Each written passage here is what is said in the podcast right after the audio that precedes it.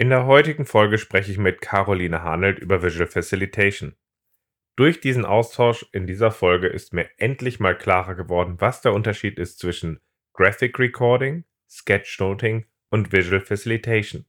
Insbesondere auch, was für eine Kraft hinter Visual Facilitation innewohnt und wie es uns dabei hilft, effektiver Leuten dabei zu helfen, zu guten Ergebnissen zu kommen.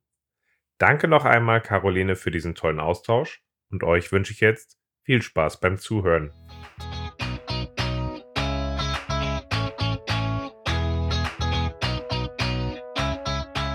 Scrum ist einfach zu verstehen. Die Krux liegt in der Anwendung für deine Zwecke in deinem Kontext.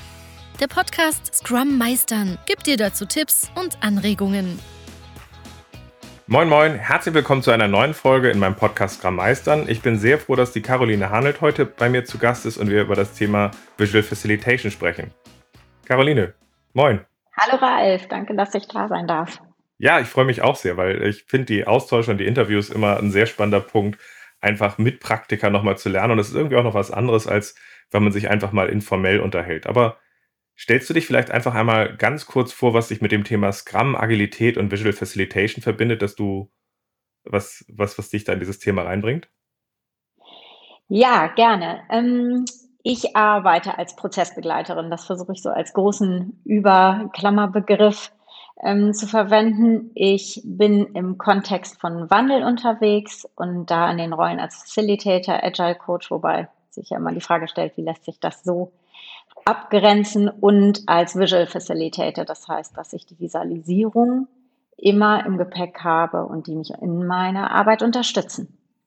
Mhm. Macht Sinn. Und wir beide kennen uns ja auch schon, schon eine ganze Weile. Mhm. Ähm, wo ich damals in, in Köln, glaube ich, ein CSM gemacht habe und ich fand ein paar Sachen sehr spannend, äh, die, die, du damals schon gemacht hast.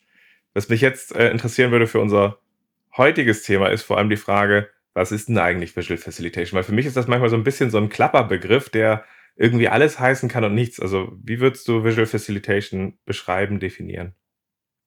Also erstmal ist es nicht, da kommt die, das habe ich auch schon manchmal gehört, da kommt die mit den lustigen Bildchen ums Eck. Also das mag manchmal auf den ersten Blick ähm, so wirken. Also es ist tatsächlich, es geht ja um das dienliche Aufbereiten von Inhalten. Ähm, also alles, was wir aus Texten, Diagrammen, aus allem, was in unserem Komplexitätsumfeld so vorhanden ist und es zusätzlich eigentlich noch verschwierigt, dem nähern wir uns mit Visualisierung halt viel einfacher. Und Visual Facilitation kann halt Prozesse leichter in Gang setzen, die dient der einfacheren Kommunikation und ähm, da arbeite ich dann eben mit Visualisierung. Mhm. Wie kann das denn helfen? Also, das ist so, wie kann äh, ähm, Visual Facilitation da helfen oder unterstützen? Also, ähm, ist es einfach so, dass wenn Leute sprechen und plötzlich dazu dann halt einfach auch mal ein Bild sehen an der Stelle und plötzlich sagen, Moment mal, jetzt wo das so bildlich dargestellt ist, wird etwas klarer oder triggert etwas? Oder wie, wie kann ich mir das vorstellen, dass Visual Facilitation da unsere Kommunikation, unsere Interaktion unterstützt? Also wir sind ja in unserem Umfeld begegnen wir ja ganz viel Prozessen und Strategien. Ne? Das ist ja ob jetzt in Scrum oder ähm, wie auch immer. Und immer wenn wir drüber sprechen, dann haben wir natürlich unser eigenes Bild im Kopf in dem Moment. Ne? Und dann können Missverständnisse entstehen, wir reden aneinander vorbei.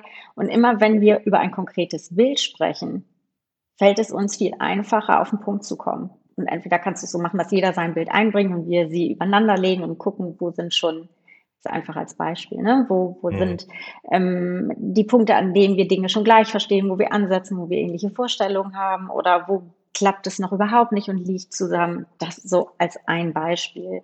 Oder wenn du mit deinem Team in dich in einem Prozess befindest, dann ist es immer ganz schön, die Entwicklung dann auch visuell wirklich zu sehen ne? und mhm. deinen eigenen Prozess zu verfolgen. Das verdeutlicht eben ganz viel. Also man kann halt, man kann auf Sachen dann quasi drauf zeigen an der Stelle, wenn man halt eine Visualisierung quasi so eine, so eine Map hat, kann man plötzlich halt auch benennen, sagen, Moment mal, was ist das da oben, was ist das da unten?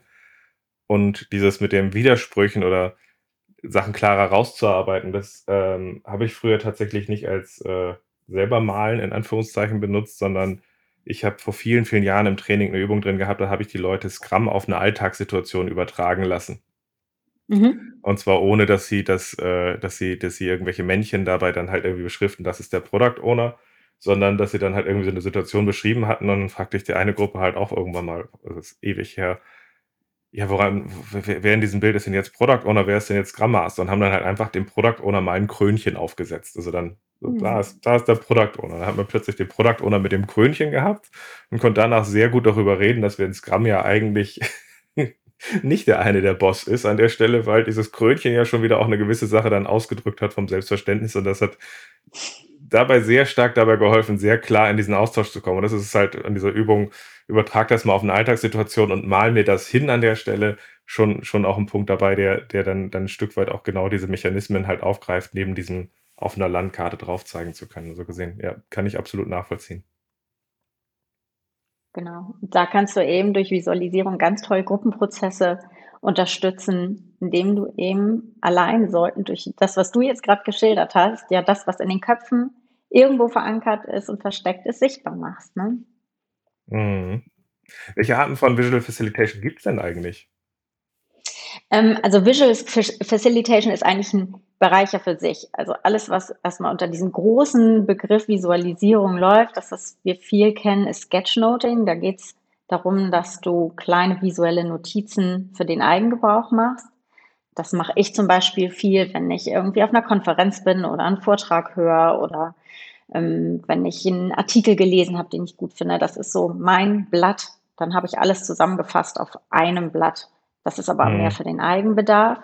Dann ähm, so wirklich das ganz, die Königsform ist quasi Graphic Recording. Das ist für eine Gruppe ein in Echtzeit entstehendes ganz großes Bild. In Präsenzformaten ist das wirklich eine meterlange Leinwand und ähm, Königsdisziplin deshalb so ein Stück weit, weil du als Graphic Recorder ganz viel mitbringen musst. Also A, eine wahnsinnige Stressresilienz, weil natürlich die Zeit immer mitläuft, aber du musst auch sehr gut raushören und filtern können. Was sind die Aussagen? Und zwar losgelöst von dem, was für dich im Moment eine Relevanz hat, sondern natürlich immer im Sinne der Gruppe. Ne, das Bild ist nicht für dich, sondern es ist für die Gruppe. Mhm.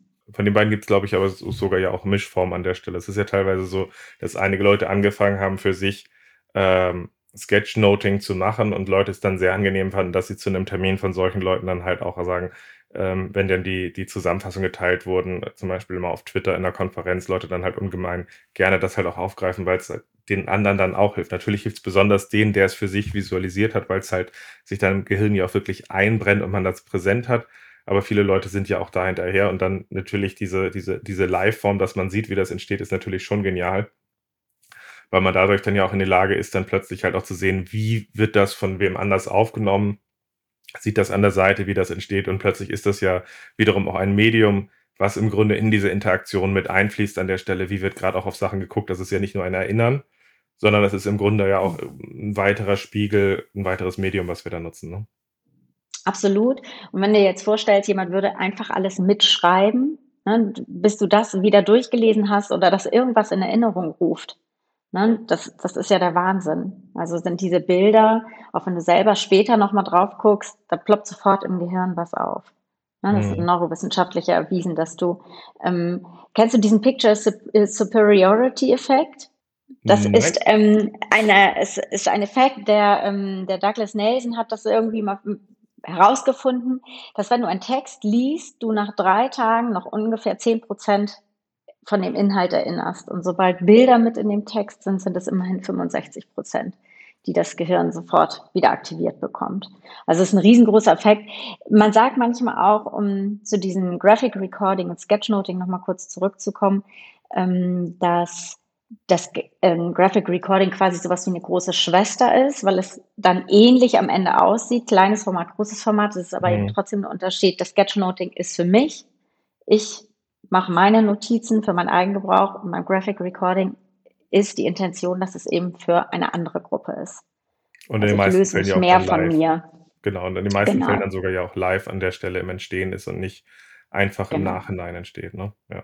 Ja, der Punkt Ganz mit dem, was genau. man mitnimmt an der Stelle, ist natürlich ein spannender an der Stelle, weil natürlich durch Visualisierung kann man, kann man Sachen mit rüberbringen an der Stelle und äh, in Trainings nutzen wir sicherlich auch andere Effekte, wie die Leute dann erleben, interagieren, konsolidieren, gechallenged werden an der Stelle. Aber ich glaube, ähm, bildlich zu agieren ist dann natürlich nochmal äh, ist ein relativ einfacher Effekt, den wir halt auch, auch gut nutzen können, weil wir, glaube ich, sehr viel darüber halt auch verankern. Nee, das ist ein wichtiger Punkt.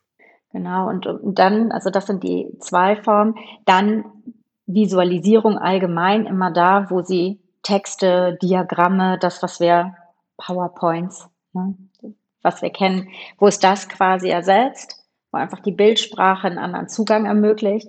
Und Visual Facilitation ganz speziell ist dann das Nutzen von Visualisierung eben in Gruppenprozessen.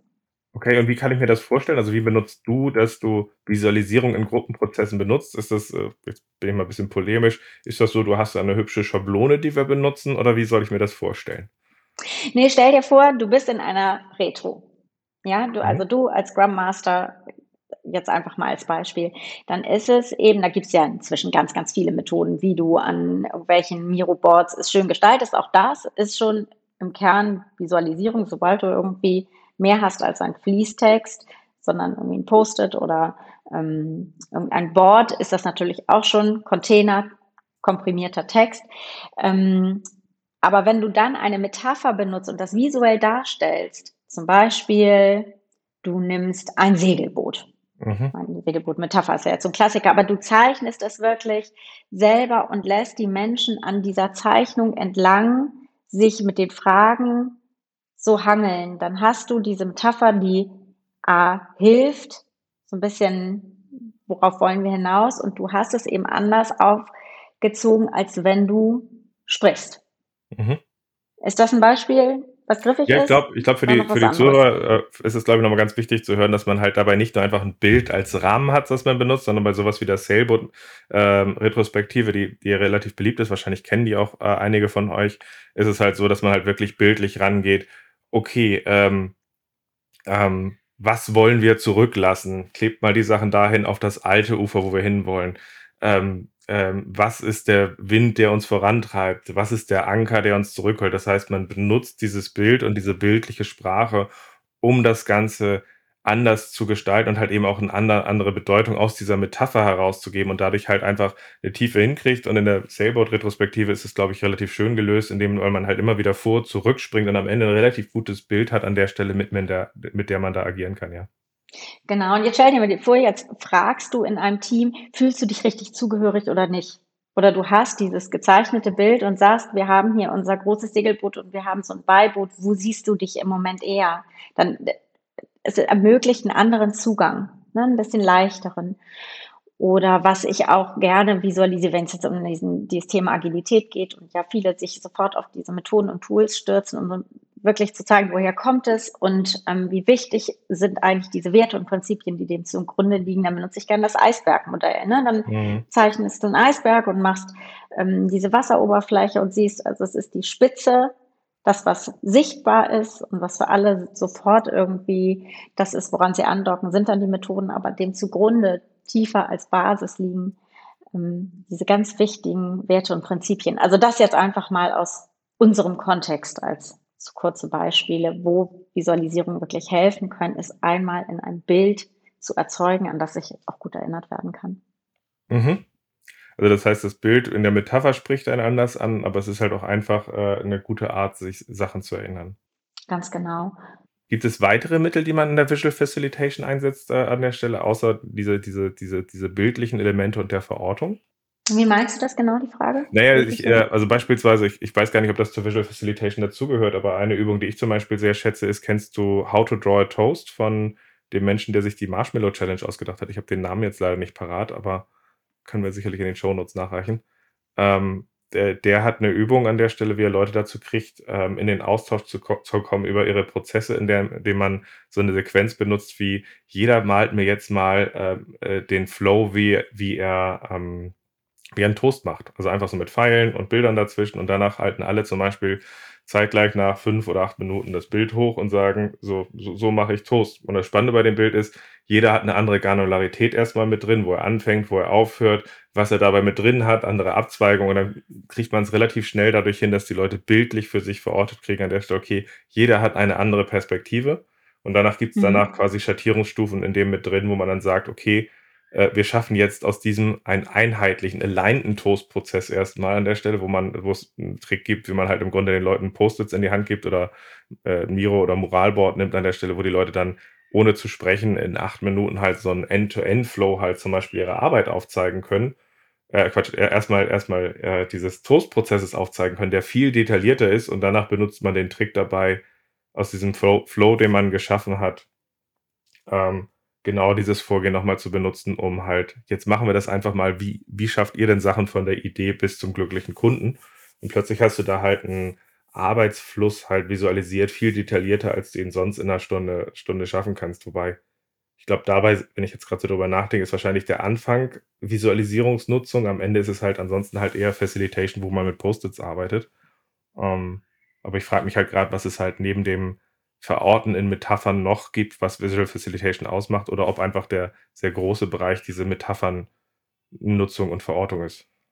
Mm, es ist nicht nur die Metaphernverortung, also was du jetzt gerade angesprochen hast, dann nutze ich Visualisierung, um etwas, ne, um einfacher das Ergebnis sichtbar zu machen, als wenn wir nur drüber sprechen würden. Das, Mhm. Es gibt ja auch diese Übung, wo es darum geht, wie, wie dominant bin ich oder nicht, indem du Menschen ohne zu sprechen ähm, sagst, was sie gemeinsam zeichnen sollen an einem Flipchart. Ne? Und dann stehen sie Mhm. da zu zweit und wer führt den Stift, wer dann sagst du, also sie dürfen nicht miteinander reden, wer zeichnet einen Elefant, wer gibt dann ein Stück weit nach. Also da kannst du auch so Selbsterkenntnis ähm, drüber erlangen. Aber da sind, da dienen die Visualisierung mir. Ähm, beim Visual Facilitation ist es wirklich, auch wenn du in Konfliktmoderation bist, Mhm. dass du wirklich Prozesse, Strukturen, ähm, Abhängigkeiten, all diese Dinge visuell sichtbar machst.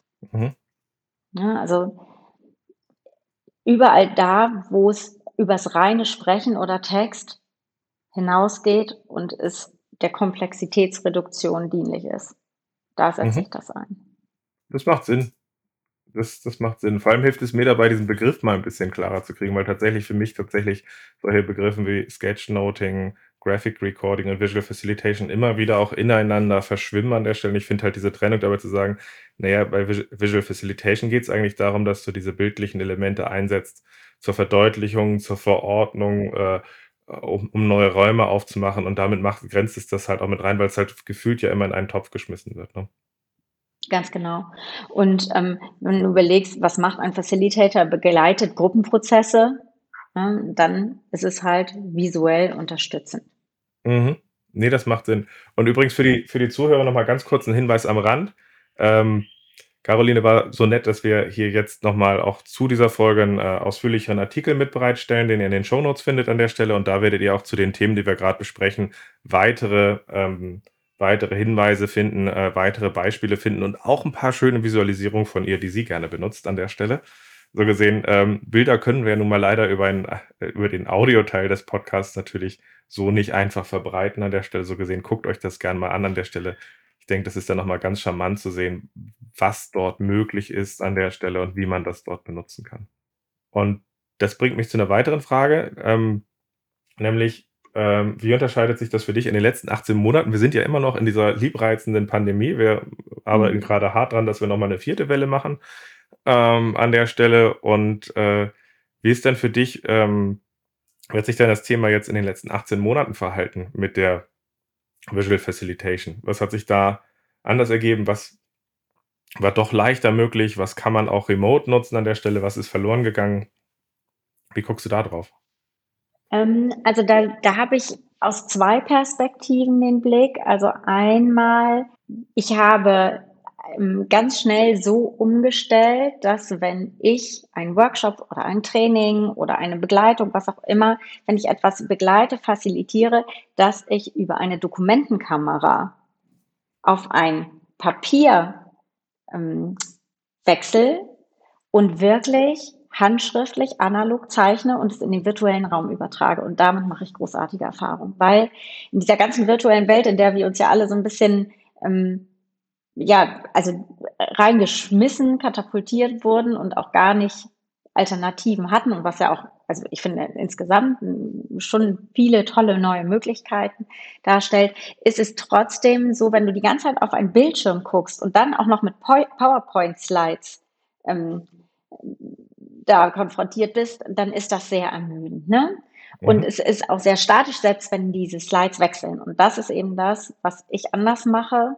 Und da bekomme ich ganz tolle Resonanz drauf, weil es die Aufmerksamkeit hält, weil du spielst mit Möglichkeiten, du hast dich als Facilitator in dem Moment und wechselst dann auf, ähm, auf das, was du entweder erklärst oder was du mitzeichnest. Und es ist dynamisch. Du hast dann noch eine komplette dynamische, unvertraute, analoge ähm, Form mit drin. Also das jetzt rein mal technisch ist ähm, sehr, sehr schön. Und nach wie vor bleibt das Visualisieren super wichtig, eigentlich sogar fast noch wichtiger, weil ja in unserer Kommunikation schon was verloren geht. Ne? Also wir sehen uns zwar, aber anders und wir nehmen ja körperliches gar nicht wahr. Guck mal, wir beide sehen uns jetzt von den Schultern abwärts, ist alles weg. Und ähm, da ist es umso wichtiger meines Erachtens und auch meine Erfahrung jetzt nach, dass viel von der Kommunikation dann wir eben versuchen anders ähm, aufzugreifen und da für Klarheit zu sorgen. Mhm. Aber das heißt. Was, ja? Nee, mach. Nee, ich wollte, ähm, also das ist das eine. Ich habe natürlich viel auch jetzt digital visualisiert. Das ist aber einfach eine vollkommen andere Art ähm, des Visualisierens, weil ähm, man sich darin auch sehr verlieren kann. Wenn man digital kann man ja alles wieder rückgängig machen und hin und her und dem Perfektionismus sehr verfallen. Ähm, was ich festgestellt habe, was allerdings eine Herausforderung ist, ist Neuling Remote analoges Visualisieren nahezubringen. Weil wirklich so die Dynamik, die Stifthaltung, das ist halt Handwerk. Ne? Und da war ich jetzt letzte Woche auch sehr froh, dass ich da meinen ersten Präsenztermin wieder hatte, wo es da wirklich mit absoluten Startern zusammen analog auf Papier zeichnen, das, das da habe ich schon den Unterschied gemerkt. Das ist remote schwierig. Ja klar, also wenn du jetzt hingehst und tatsächlich auf diese Fertigkeiten eingehst, wie du, wie genau. du halt gute Visualisierung handwerklich schaffst, wie wir sie auf Papier gemacht haben, entweder auf Papier oder wie Leute halt damit teilweise auch auf dem iPad zeichnen an der Stelle, ähm, wie du halt sagst, Stift, äh, Stifthaltung und sowas sind dabei natürlich wichtig. Auf der anderen Seite ist es natürlich auch wichtig und gut, dass du erwähnst, zu sagen, wenn du jetzt schon analog gut zeichnen kannst, eine Dokumentenkamera zu haben und ganz bewusst halt auch einfach mal ein Highlight, einen Akzent zu setzen, an der Stelle zu sagen, ich gehe da hin und mache die Dokumentenkamera an und ich äh, fasse das dabei zusammen, führe die Leute dabei durch und plötzlich ein Element zu haben, was andere halt nicht haben, dann schafft das natürlich erstmal auch ein, äh, anderen Punkt an Aufmerksamkeit, bis bei euch natürlich in jeder Firma so etwas kann an der Stelle und jeder das macht, dann ist das halt das neue PowerPoint. Ähm, aber so weit sind wir ja noch nicht. Äh, an der Stelle, was ich aber jetzt gerade spannend finde dabei, wenn du die Dokumentenkamera anmachst und sagst, Visual Facilitation heißt gemeinsam, äh, wie bindest du denn, wenn du die Dokumentenkamera anhast und da, der Visualisierung Bilder schaffst dabei, äh, wie bindest du denn interaktiv die anderen ein? Also ich meine, wir könnten ja ansonsten auch sowas machen wie Miro oder Mural, wo wir halt sagen, wir mhm. schaffen einen, einen Rahmen, wo die Leute direkt drauf interagieren können. Das ist dann halt nicht so wie dieses, dieses analoge Zeichnen, aber die Leute sind näher dabei. Ähm, wie bindest du die dann, wenn du die Dokumentenkamera hast, äh, die Leute aktiver ein? Also in dem Moment, in dem dann dieser, dieser, dieser Grundbau, sag ich mal, entsteht, zum Beispiel so ein Eisbergmodell und dann sollen sie daran arbeiten. Ich führe sie dynamisch quasi dann in eine Übung zum Beispiel ein und dann fotografiere ich das eben ab, lade es auf Miro hoch und dann arbeiten alle gemeinsam dran. Es ist nur was anderes, als wenn du die ganze Zeit nur entweder auf ein Miro-Board guckst oder auf den Vortragenden. Ne? Es ist, ist dann einfach noch ein anderer Schwung mit drin. Also meine Miro-Boards sind dann irgendwann ähm, ein guter Mix aus Visualisierung, in dem dann mit den dort äh, möglich, vorherrschenden Möglichkeiten halt gearbeitet wird. Ja, ist natürlich ein schöner Stil, wenn die Leute das zusammen entstehen sehen und dann aus diesem Entstehen wieder darauf interagieren können. Ich habe einen anderen Weg gewählt. Ich habe einfach pottenhässliche Moralboards genommen, die sehr extrem dazu einladen an der Stelle, dass wir zusammen in die Interaktion gehen. Da ist äh, mein Visualisierungsaspekt, den ich vorher halt stärker auch mal mit drin hatte, tatsächlich stärker verloren gegangen an der Stelle, weil ich tatsächlich eher dieses gemeinsame Entstehen dort lebe. Aber ich glaube, das sind unterschiedliche Präferenzen, die man dabei nutzen kann, wo ich auch sehr gespannt bin, wie halt Praktiker voneinander lernen können dabei, mhm. weil natürlich diese Hinführung halt ein schöner Weg ist dabei, ähm, um da zu interagieren. Ja. Ich habe noch eine Frage, eine Sache, die mich immer wieder beschäftigt mit Leuten, die Visual Facilitation lernen, die treibt mich in den Wahnsinn. Das ist nämlich der Punkt, ich habe Leute, die haben häufig so einen Kurs Kurs gemacht, so drei Tage an der Stelle oder so, und die sind gefühlt danach in der Interaktion mit Gruppen nicht mehr zu gebrauchen, weil die damit mehr beschäftigt sind, Schattierungen zu schaffen, als dass sie mit der Gruppe interagieren. Mhm. Ähm, also weil sie so begeistert davon sind, dass sie jetzt so etwas schaffen können. Ähm, mhm. Übrigens beschreibe ich daran häufig auch das Problem, wenn Leute total begeistert gerade eine Coaching-Ausbildung gemacht haben. Die sind nämlich meistens genauso drauf, dass sie diese eine Coaching-Schule gelernt haben und dann nur noch auf diesem einen Denkmuster versuchen, unterwegs zu sein an der Stelle. Und bei beiden Punkten geht für mich immer so ein bisschen verloren, wie interagiere ich mit der Gruppe? Ähm, wie kann man diesen Effekt vermeiden? Hast du da irgendwie eine Idee? Also erstmal bin ich da total bei dir, weil dann bin ich ja eigentlich schon wieder null in Facilitation, weil ich ja mehr bei mir bin als bei den Menschen, was ja grundsätzlich also keine gute zuträgliche Sache ist. Das ist dann der Effekt. Natürlich, dann habe ich für mich was Tolles gelernt und möchte das jetzt jedem zeigen, wie toll ich das kann.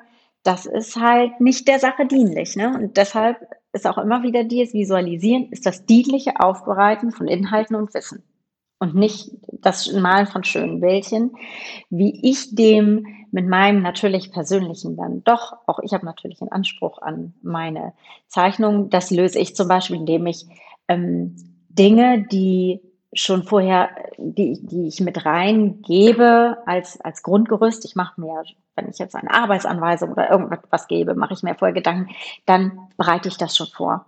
Ne, dass dann wirklich im Prozess das, was wichtig ist, kurz mit Farbe gehighlightet wird, aber da entstehen ja keine Illustrationen in dem Moment. Das ist wieder ein ganz anderes Feld.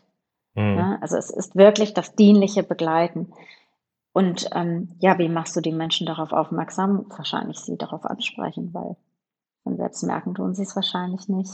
Und wenn sie so bei sich sind, haben sie wahrscheinlich auch, nehmen sie nicht die Resonanz der Gruppe auf, die sich da dann wahrscheinlich auch nicht optimal begleitet fühlt. Ne?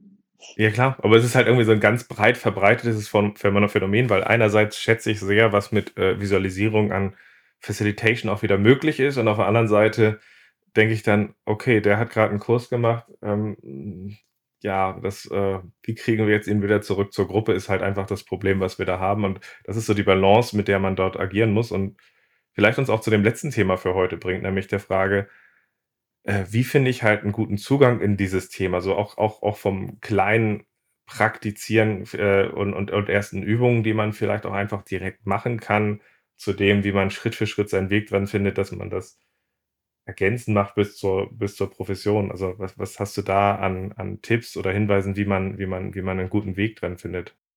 Wie man einfach gut einsteigen kann, meinst Mhm. du? Also, Ja.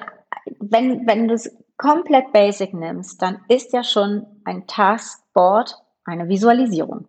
Eine mhm. Visualisierung von Arbeitsprozessen. Ne? Also da habe ich jetzt schon dann ganz klassisch Post-its mit kurzem geschriebenem Text drauf.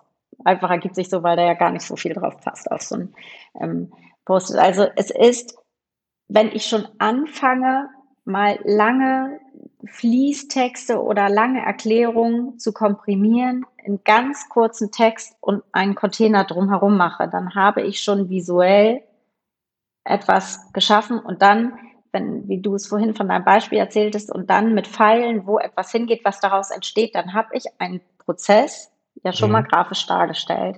Dann brauche ich in dem Moment noch keine ausgearbeiteten Icons und auch nicht mit wahnwitzigen Schattierungen, sondern erstmal geht es wirklich darum, etwas Komplexes wie aus so einer Zwiebel zu entpellen und wirklich den Kern komprimiert festzuhalten und die Abhängigkeiten oder Verbindungen aufzuzeigen.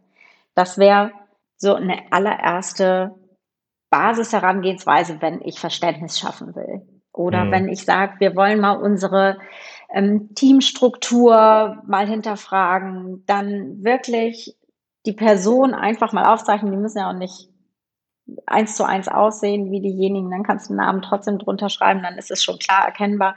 Und dann, wer ist von wem, wie bearbeitet wem was zu oder mhm. wer sieht welche Abhängigkeiten auf, dass ein Team für sich mal was analysiert.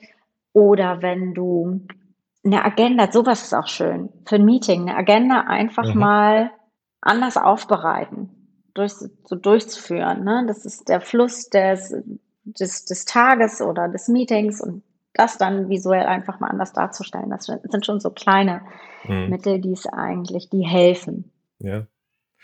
Auf dem Weg, was du gerade beschreibst, zum einen für die sich gerade gefragt haben, was ist das Wort Container? Das ist zum Beispiel, dass ihr einfach einen Rahmen um etwas drumherum schafft oder eine Sprechblase draus macht an der Stelle, sodass das im Grunde visuell eingeframmt ist. Und äh, vielleicht so ein paar, um, um das so ein paar kleine Tipps zu ergänzen, was wir gerade gehört haben. Ähm, also man kann sich sehr gut auch einfach mal so ein paar Icons oder so ein paar grafische Symbole einfach mal runterladen an der Stelle, einfach in der, in der Google-Bildersuche finden und einfach mal gucken, was spricht einen an äh, oder bei Pinterest an der Stelle und einfach mal anfangen, ich mal davon einfach mal ein paar und das einfach mal üben. Also erst auch auf dem DIN A4-Blatt, dann vielleicht auf einem Flipchart oder auf dem digitalen Medium, was ihr benutzt. Äh, und der zweite Tipp, den ich euch geben kann, wenn eure Schrift saumäßig ist, dann bringt euch die schönste Schattierung und der schönste Rahmen nichts. Dann solltet ihr erstmal daran arbeiten, an der Schrift zu arbeiten an der Stelle und auch da, äh, auch da ähm, gibt es Möglichkeiten, dass man einfach sagt, okay, ich setze mich mit einer bestimmten Schriftvorlage hin und beginne erstmal vor allem einfach zu malen, bis die Schrift dabei ein bisschen besser geworden ist und geht dann nochmal an den Flipchart ran. Und mit solch kleineren Punkten kann man dann ganz gut hingehen zu den Tipps, die jetzt Caroline gegeben hat an der Stelle und sagen, okay, wie kann ich eine erste Agenda damit schaffen oder wie kann ich eine erste Sache weiter visualisieren? Weil ich glaube, dass eins der wichtigsten Sachen für, für diese Visualisierungsthemen ist, tu es. Finde Praxis. Absolut. Werde besser. Absolut. Und ich gebe dir recht, die größte Herausforderung, so aus meiner Erfahrung, ist meistens die Schrift. Und warum? Weil ich das andere neu lerne, aber meine Schrift umzulernen, die viel größere Herausforderung ist. Ne? Und auch da wieder, ähm, das hat auch etwas damit zu tun, dass ich wertschätze, dass die anderen, dass ich es ja für die anderen mache, dass die es auch lesen und erkennen können sollen. Ne?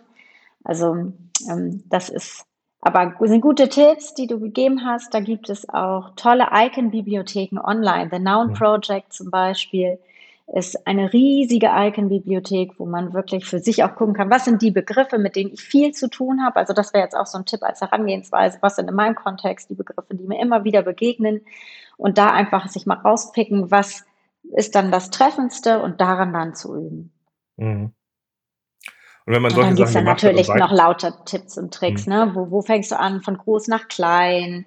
Und ähm, mal einfach mal sechs Kreise, sechs Dreiecke, sechs Vierecke und überleg mal, welche Form du daraus machen kannst. Aus dem Kreis eine Uhr. Also das, das ist so manchmal so eine leichte Zugang, Zugangsweise, ohne dass man gleich so denkt, oh, jetzt muss ich das und das malen.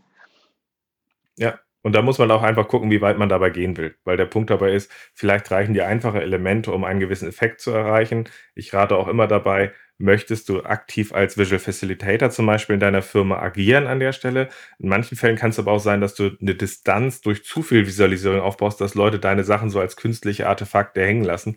Und ich glaube, da ist ein praktischer Anfang zu finden, so mit ersten Sachen anzufangen zu interagieren, ganz wichtig und ganz gut. Und wenn du es dann weiter treiben willst, gibt es von Leuten wie Caroline aber auch von anderen halt gute Möglichkeiten in-house als auch öffentlich dich dabei zu unterstützen, dass du es auf einen weiteren Level trägst, weil genauso ist es da wie bei vielen anderen Trainings und Weiterbildungen, dass äh, Bücher und Selbststudium natürlich Grenzen haben an der Stelle und man später dann halt diese Sachen wie das, was du gerade gesagt hast, Schrift, äh, Stifthaltung, aber auch Strategie bei der Herangehensweise sind, glaube ich, Sachen, äh, das ist ganz gut, wenn man das halt auch vom Profi lernt, oder? Absolut, ja.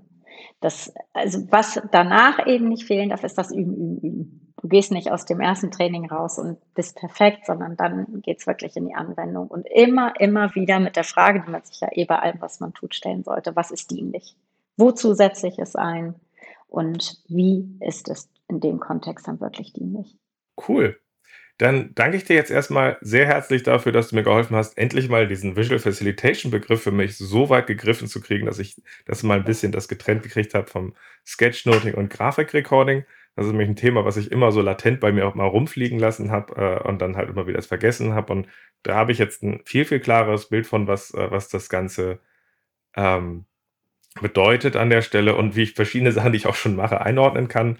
Jetzt hätte ich gern von dir noch so mal einen kurzen Abschlusshinweis oder so ein, was ist so deine letzten Worte? Was möchtest du dann unseren Hörern nochmal zum Abschluss zum Thema mitgeben? Macht einfach. Probiert einfach mal aus. Du musst nicht malen können. Das war ein Interview äh, mit äh, Carolina Hanelt zum Thema Visual Facilitation. Hat Spaß gemacht und ich hoffe, wir hören uns in der nächsten Folge wieder. Bis dann. Bis dann, danke dir.